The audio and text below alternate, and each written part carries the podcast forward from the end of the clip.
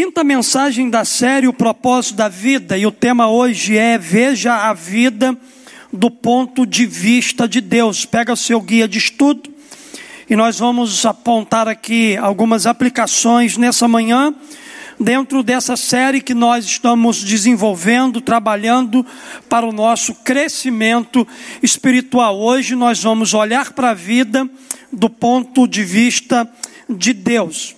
Eu quero ler com você Tiago capítulo 4, verso 14. Tiago capítulo 4, verso 14, a Bíblia diz assim: Vocês nem sabem o que lhe acontecerá amanhã, que é a vida. Vocês são como a neblina que aparecem por um pouco de tempo e depois se dissipa. Vamos todos ler juntos? Vocês nem sabem o que lhe acontecerá amanhã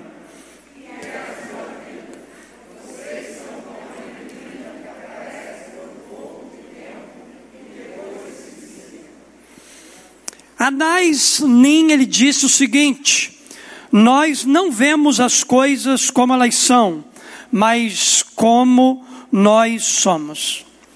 Meus amados, o modo como você vê a sua vida determinará o modo como você vai vivê-la. O modo como você investe seu tempo, seu dinheiro, seus talentos, seus relacionamentos, sua fé, tudo isso vai determinar o seu destino.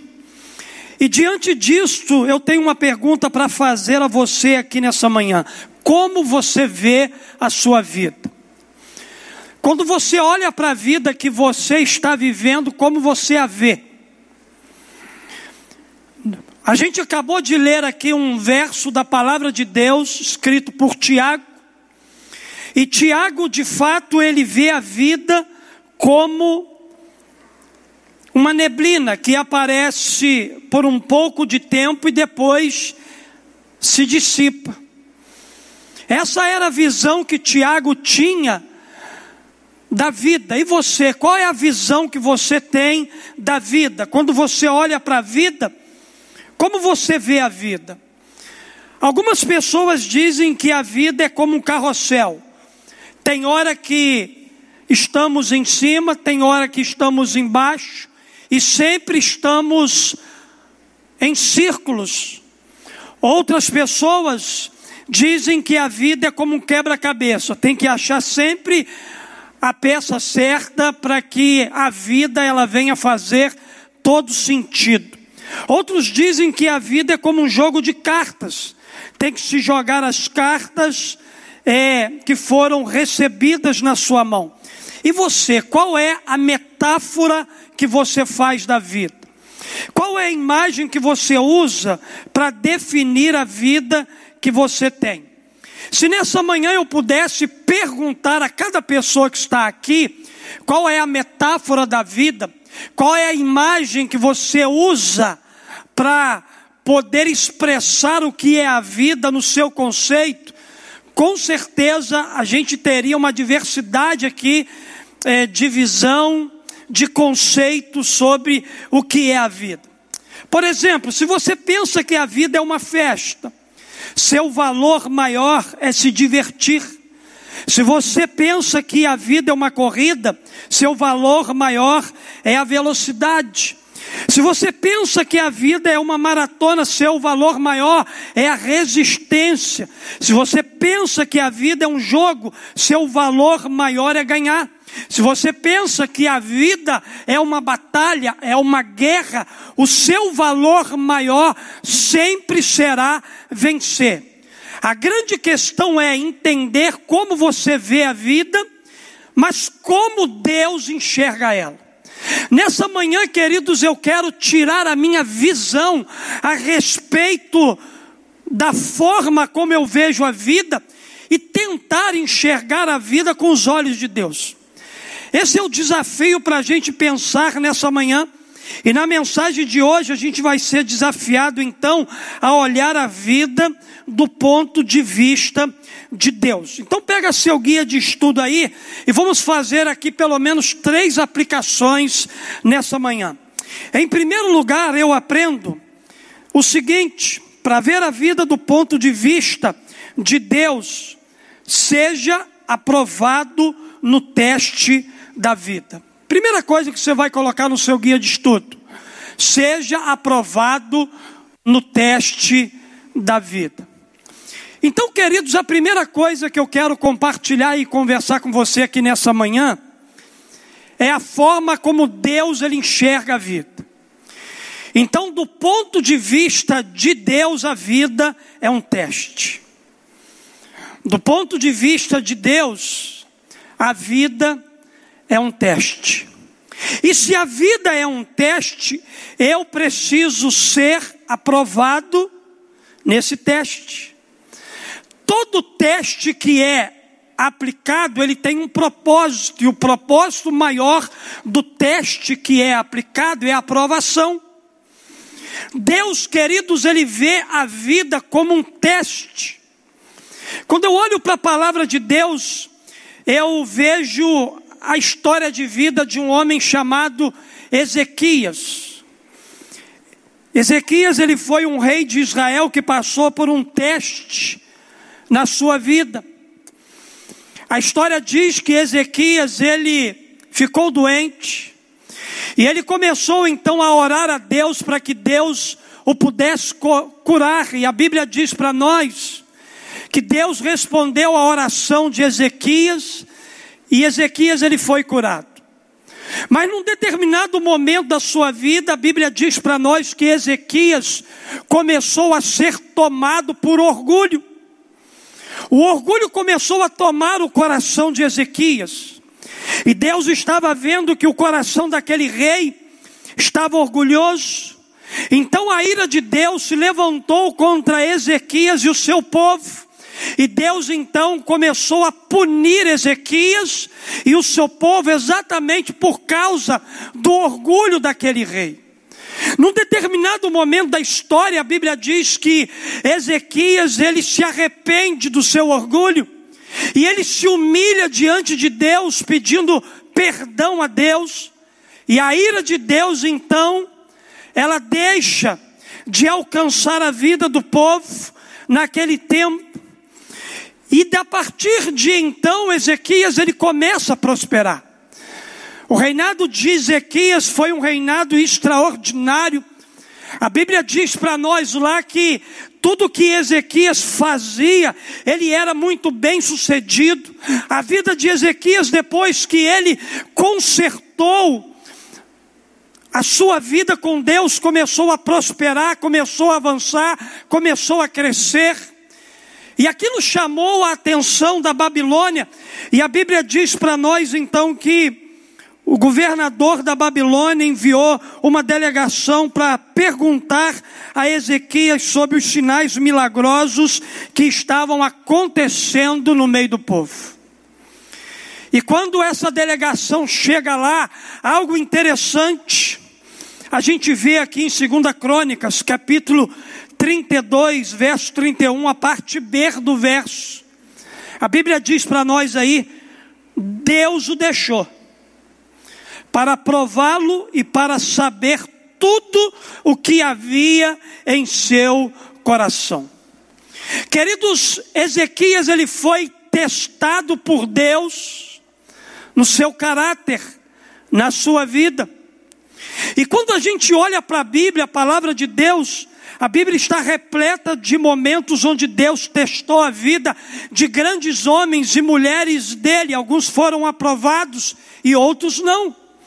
Abraão, Deus testou Abraão ao pedir Isaac, Deus testou Jacó ao pedir trabalho adicional para receber Raquel. Adão e Eva falharam em seu teste de fidelidade a Deus. Davi falhou em seu teste de fidelidade moral. José, Ruth, Esté, Daniel, Jó, todos passaram em seus testes na vida. E quando, queridos, nós olhamos para a vida, com o olhar de Deus, a gente vai perceber que a vida na terra ela é um teste. Deus continuamente testa as pessoas quanto ao seu caráter, a sua fé, a sua obediência, amor, honestidade, lealdade. Você está sendo testado todos os dias por Deus. Você é testado ao volante, no restaurante, no mercado, na rua, na escola, na faculdade, nas suas finanças, no seu relacionamento conjugal, no seu relacionamento com seus pais, no seu relacionamento com seus filhos. Eu e você estamos todos os dias sendo testados por Deus.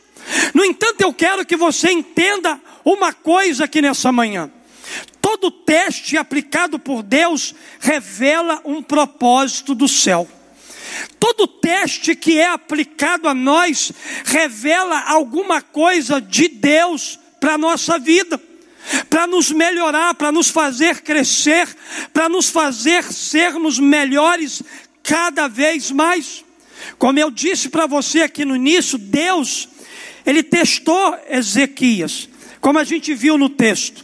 Ezequias era um homem que desfrutava de um relacionamento com Deus. Ele desfrutava da companhia íntima de Deus, mas em um momento crucial da sua vida, Deus o deixou só para testar o seu caráter, só para revelar uma fraqueza que havia no coração daquele homem, só para prepará-lo para uma responsabilidade maior que Ezequias teria na sua vida e no seu reinado. Embora, queridos, alguns testes sejam muito pesados para nós, eles sempre têm uma finalidade de cumprir um propósito de Deus na nossa vida. Toda vez que você se, se deparar com uma provação, Toda vez que você se deparar com um teste, toda vez que você se deparar com uma dificuldade, toda vez que você se deparar com uma situação que fugiu teu controle, entenda que por trás dessa situação, Deus, ele quer revelar um propósito do céu para a sua vida. Deus ele quer revelar algo extraordinário para você. Deus ele quer apontar direção, Deus ele quer apontar um destino, Deus ele quer apontar um propósito para a sua vida. Uma vez, querido, que você entende e aceita que a vida é um teste, e você está sendo testado para ser aprovado, nada se torna por acaso e insignificante na vida de cada um de nós. Na verdade, queridos, toda a vez que você passa em um teste, Deus ele toma conhecimento de que você está sendo aprovado, de que você está passando por aquele teste e faz planos para recompensá-lo na eternidade. Veja o que a Bíblia diz aí em Tiago 1:12. Ele diz assim, ó: Feliz é o homem que não cede e continua fiel quando é provado, porque depois receberá como recompensa a coroa da vida que Deus prometeu àqueles que o amam. Nenhum teste de Deus na nossa vida é desperdício. Todo teste que Deus nos submete, ele tem um propósito. E o propósito é nos tornarmos pessoas aprovadas para viver uma eternidade com o Pai. Então, a primeira leitura que a gente faz aqui nessa manhã, quando a gente olha a vida do ponto de vista de Deus, a gente aprende que a vida é um teste. Diga assim comigo: a vida é um teste. Vira para o irmão que está ao teu lado e diga assim para ele: a vida é um teste. A vida é um teste. Mas também há uma segunda verdade que eu aprendo quando eu olho para a vida com o olhar de Deus. Para ver a vida do ponto de vista de Deus, completa aí. Cuide do que Deus confiou a você. A segunda leitura que eu faço é essa. Deus me confiou algumas coisas. Deus me deu uma missão de cuidar, de zelar de algumas coisas. E eu preciso então cuidar daquilo que Deus me confiou.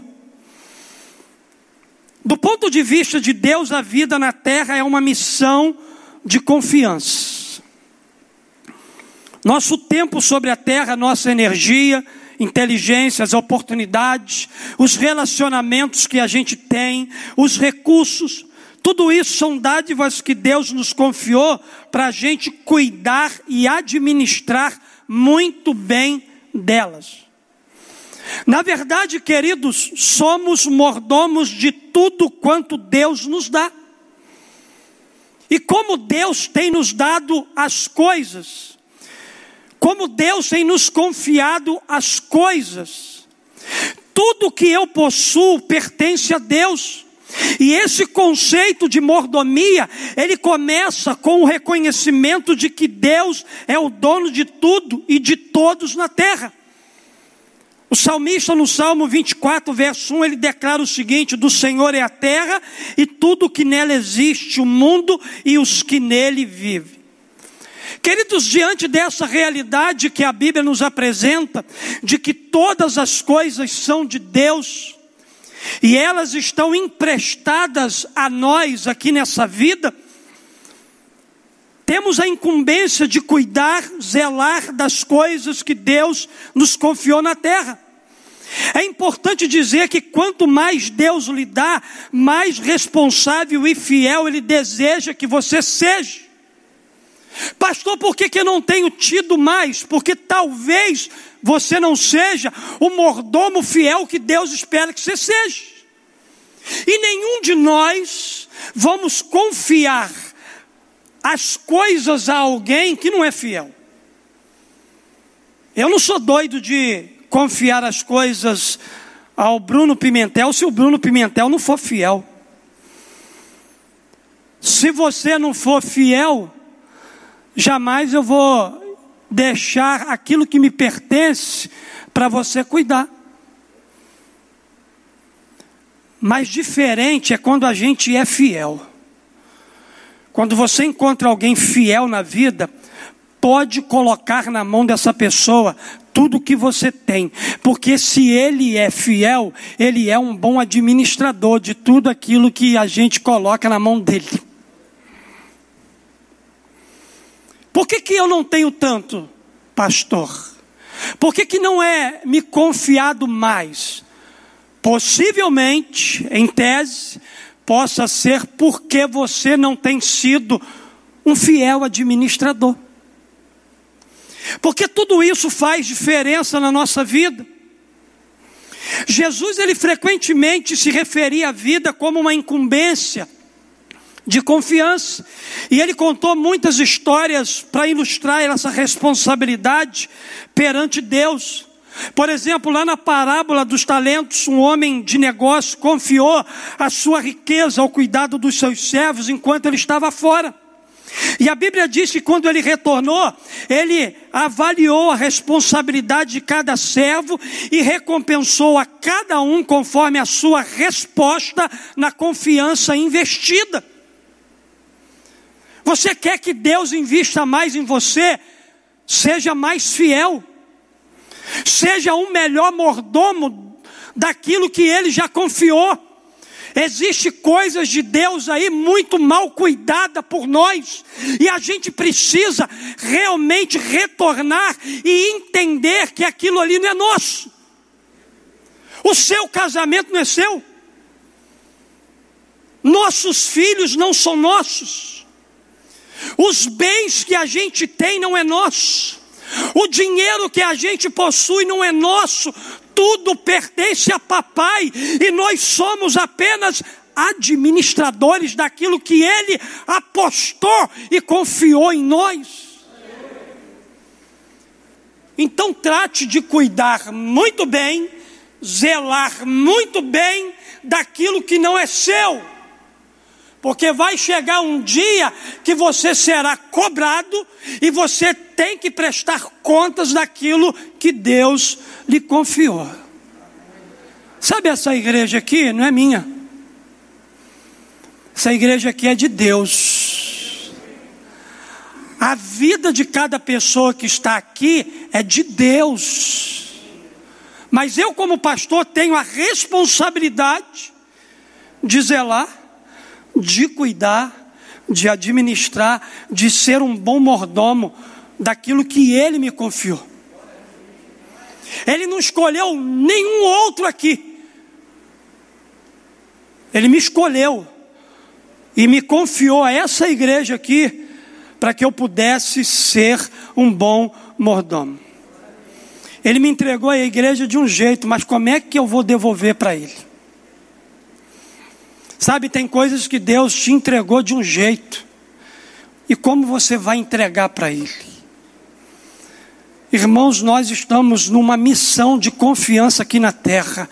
Deus nos confiou tudo que é dele. Olha só, para que você e eu pudéssemos ser bons administradores, bons mordomos de tudo aquilo que lhe pertence. Você está muito enganado se você acha que o que você tem é teu. E você não entendeu a vida. Ah, você está olhando a vida com o teu olhar. Deixa eu te dizer uma coisa: nada é teu, está tudo emprestado na tua mão. Daqui a pouquinho, isso tudo vai deixar de existir, e quando você estiver perante a Deus, você vai ter que prestar contas. Olha só o que diz esse verso da palavra de Deus. Jesus disse aqui, em Mateus 25, 21, o seguinte: Muito bem, servo bom e fiel. Você foi fiel no pouco, e eu porei sobre o muito. Venha e participe da alegria do seu Senhor. Ao final da nossa vida sobre a terra, ao final da sua vida sobre a terra, você será avaliado e recompensado conforme seu desempenho ao lidar com o que Deus te confiou. Primeiro você receberá o reconhecimento de Deus. Ele vai dizer assim, ó, muito bem Bom trabalho. Você foi fiel. Você cuidou direitinho daquilo que é meu. Parabéns para você. Depois, queridos, você receberá uma promoção, uma responsabilidade maior na eternidade. Eu o porei a cargo de muitas coisas. Você acha que você vai ficar lá no céu de braço cruzado? Não. Lá no céu tem muita coisa para a gente é, administrar. Lá no céu tem muita coisa para a gente viver. Lá no céu tem muita coisa para a gente experimentar. Lá não é lugar de braço cruzado, não. Há uma promessa nesse verso, ele disse aqui para nós aqui, ó, eu o porei sobre o muito. No céu tem mais para nós, amém? Então, querido, você será honrado em uma comemoração. No final de tudo, ele vai dizer assim: ó, venha e participe da alegria do seu Senhor. Então, queridos, quando a gente olha para a vida do ponto de vista de Deus, a gente vai entender que a vida ela é uma incumbência de confiança. E eu e você estamos aqui para cuidar, zelar e administrar muito bem daquilo que pertence a Deus.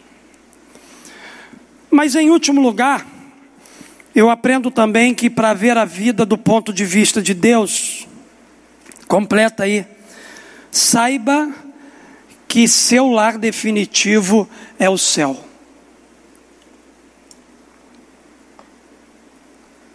Saiba que seu lar definitivo é o céu. Quando a gente tem essa, esse entendimento, quando a gente consegue entender que o nosso lar definitivo é o céu, a gente passa a compreender algumas coisas aqui na terra a gente passa a olhar para a terra de uma maneira completamente diferente. É possível que a vida aqui esteja lhe trazendo algumas fadigas, dores, tristezas, cansaços, decepções, angústias e dificuldades. E por conta desses acontecimentos, dessas coisas que têm acontecido, a gente precisa ter em mente que a terra não é o nosso lar definitivo.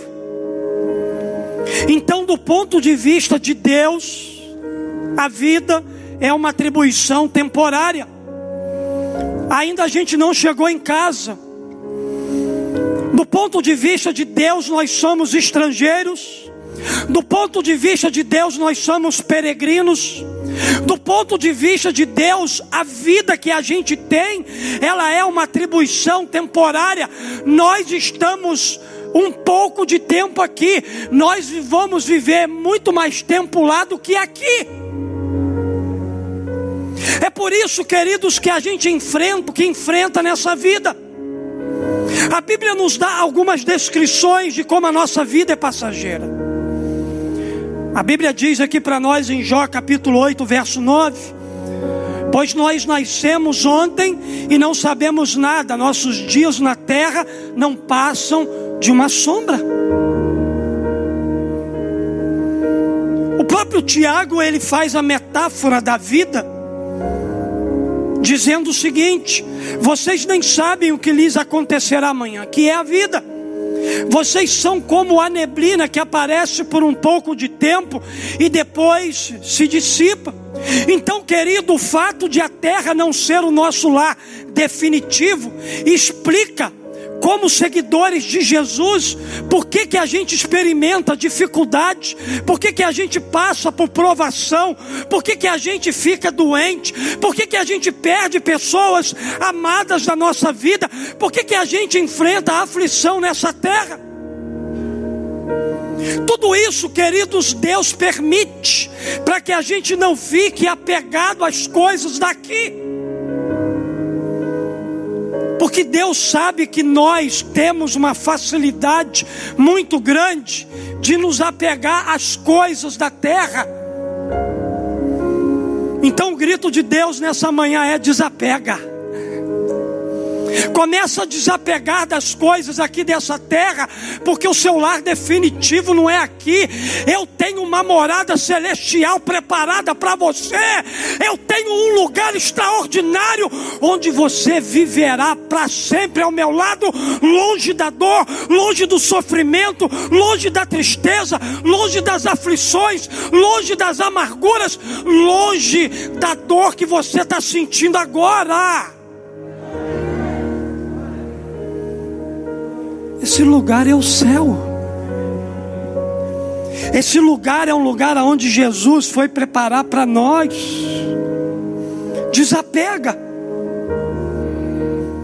Para impedir que a gente fique muito apegado às coisas dessa terra, Deus nos permite enfrentar desgostos, fracassos, decepções, tristezas, morte angústia, dores, traição, sofrimento, tudo que é nessa linha aqui, Deus nos permite enfrentar aqui na terra, para que essas questões nos façam lembrar da eternidade Queridos, há anseios que jamais serão satisfeitos aqui na terra, para a gente entender que a terra não é o nosso lar definitivo, nós fomos criados para algo que vai nos realizar plenamente. Pensa comigo coisas simples da vida. Um peixe nunca seria feliz na terra, porque ele foi feito para viver no mar. Uma águia jamais seria feliz vivendo na terra com suas asas cortadas, porque ela foi criada pelo Pai para voar. Você nunca se sentirá plenamente satisfeito na terra, simplesmente porque você não foi criado para viver aqui. Você terá momentos felizes aqui na terra, vai ter sim, mas nada comparado à sua reação quando você estiver na eternidade, quando você voltar para casa.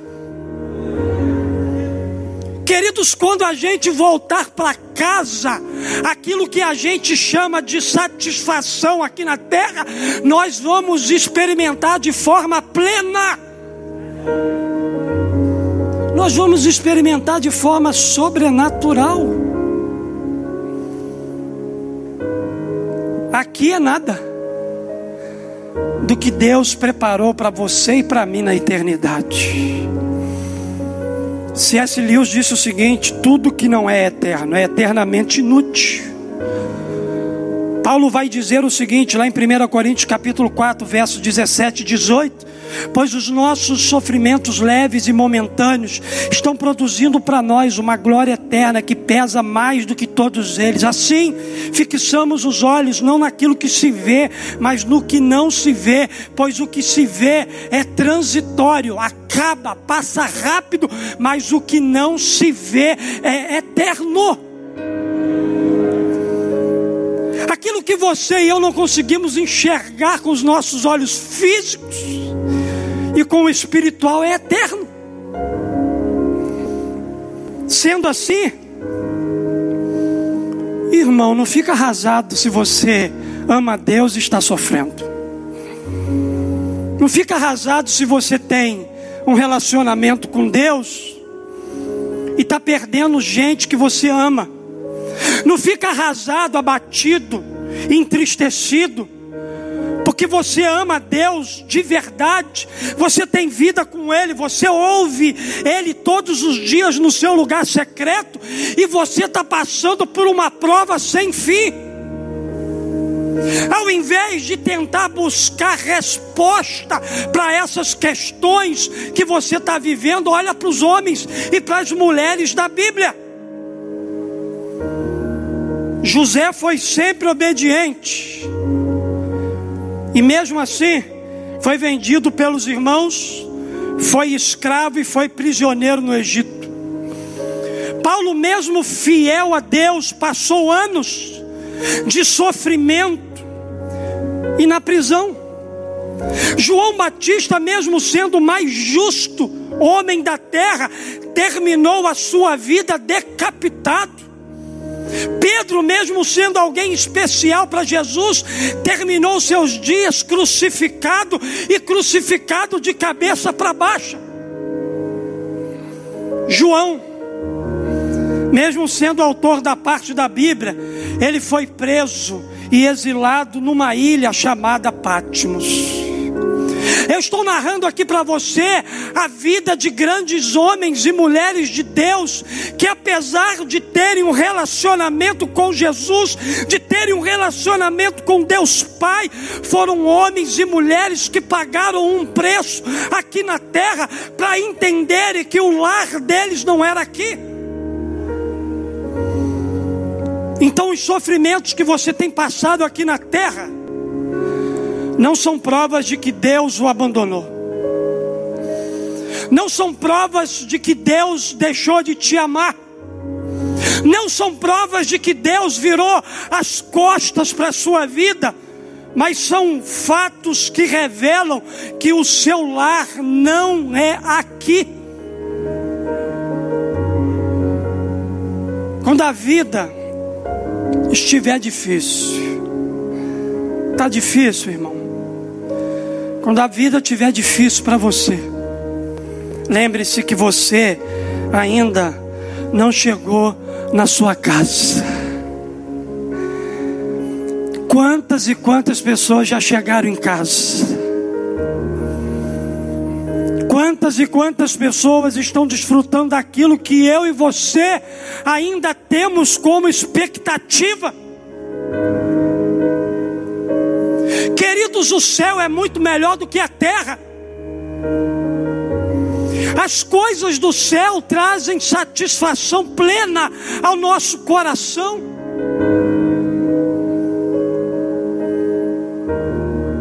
Mas por que, que a gente tem tanta dificuldade de querer ir para lá? Porque quando se trata do assunto morte, a gente se encolhe.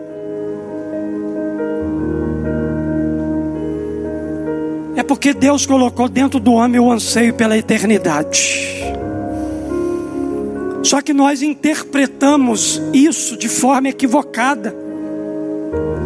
Por ter esse anseio inato dentro de nós, nós achamos que a nossa vida será para sempre aqui. Entenda, aqui é um lugar de passagem. Você é peregrino nessa terra, uma terra estranha, uma terra que não foi feita para você, foi feita apenas para você administrar as coisas de Deus. Mas há uma terra celestial preparada para aqueles que creem em Jesus como seu Salvador e Senhor. Então, segundo, queridos, a visão de Deus, do ponto de vista de Deus, a vida é uma atribuição temporária. Eu quero orar com você nessa manhã. A gente aprendeu aqui nessa manhã que a vida é um teste, que um dia será finalizado com o nosso retorno para casa. E estando de volta para casa, a gente vai ter que prestar contas a Deus daquilo que nos foi confiado nesse tempo. Deus nos confiou coisas extraordinárias para que a gente possa administrar com sabedoria, com graça e com fé. Mas enquanto tudo isso nos chega, a gente vai seguir com fé e perseverança, crendo que receberemos o consolo e o direcionamento e a recompensa do céu para a nossa vida. Queria que você ficasse de pé no seu lugar agora e eu quero orar por você. Olhar a vida do ponto de vista de Deus é ser aprovado por Ele nos testes da vida. Olhar a vida do ponto de vista de Deus é cuidar daquilo que Ele nos confiou. Olhar a vida do ponto de vista de Deus é saber que o céu é nosso lar definitivo. Então, do ponto de vista de Deus, a vida é um teste. Do ponto de vista de Deus, a vida é uma incumbência de confiança. E do ponto de vista de Deus, a vida é uma atribuição temporária. Quando a gente entende essas coisas, a gente entende o propósito da nossa vida. A gente entende por que, que nós estamos aqui. Qual é a razão de tudo? Qual é o propósito da nossa existência? O desejo do meu coração nessa manhã é que o Espírito Santo ele complete a boa obra que ele começou em você. Boa obra essa que está te preparando para você viver na eternidade ao lado dele.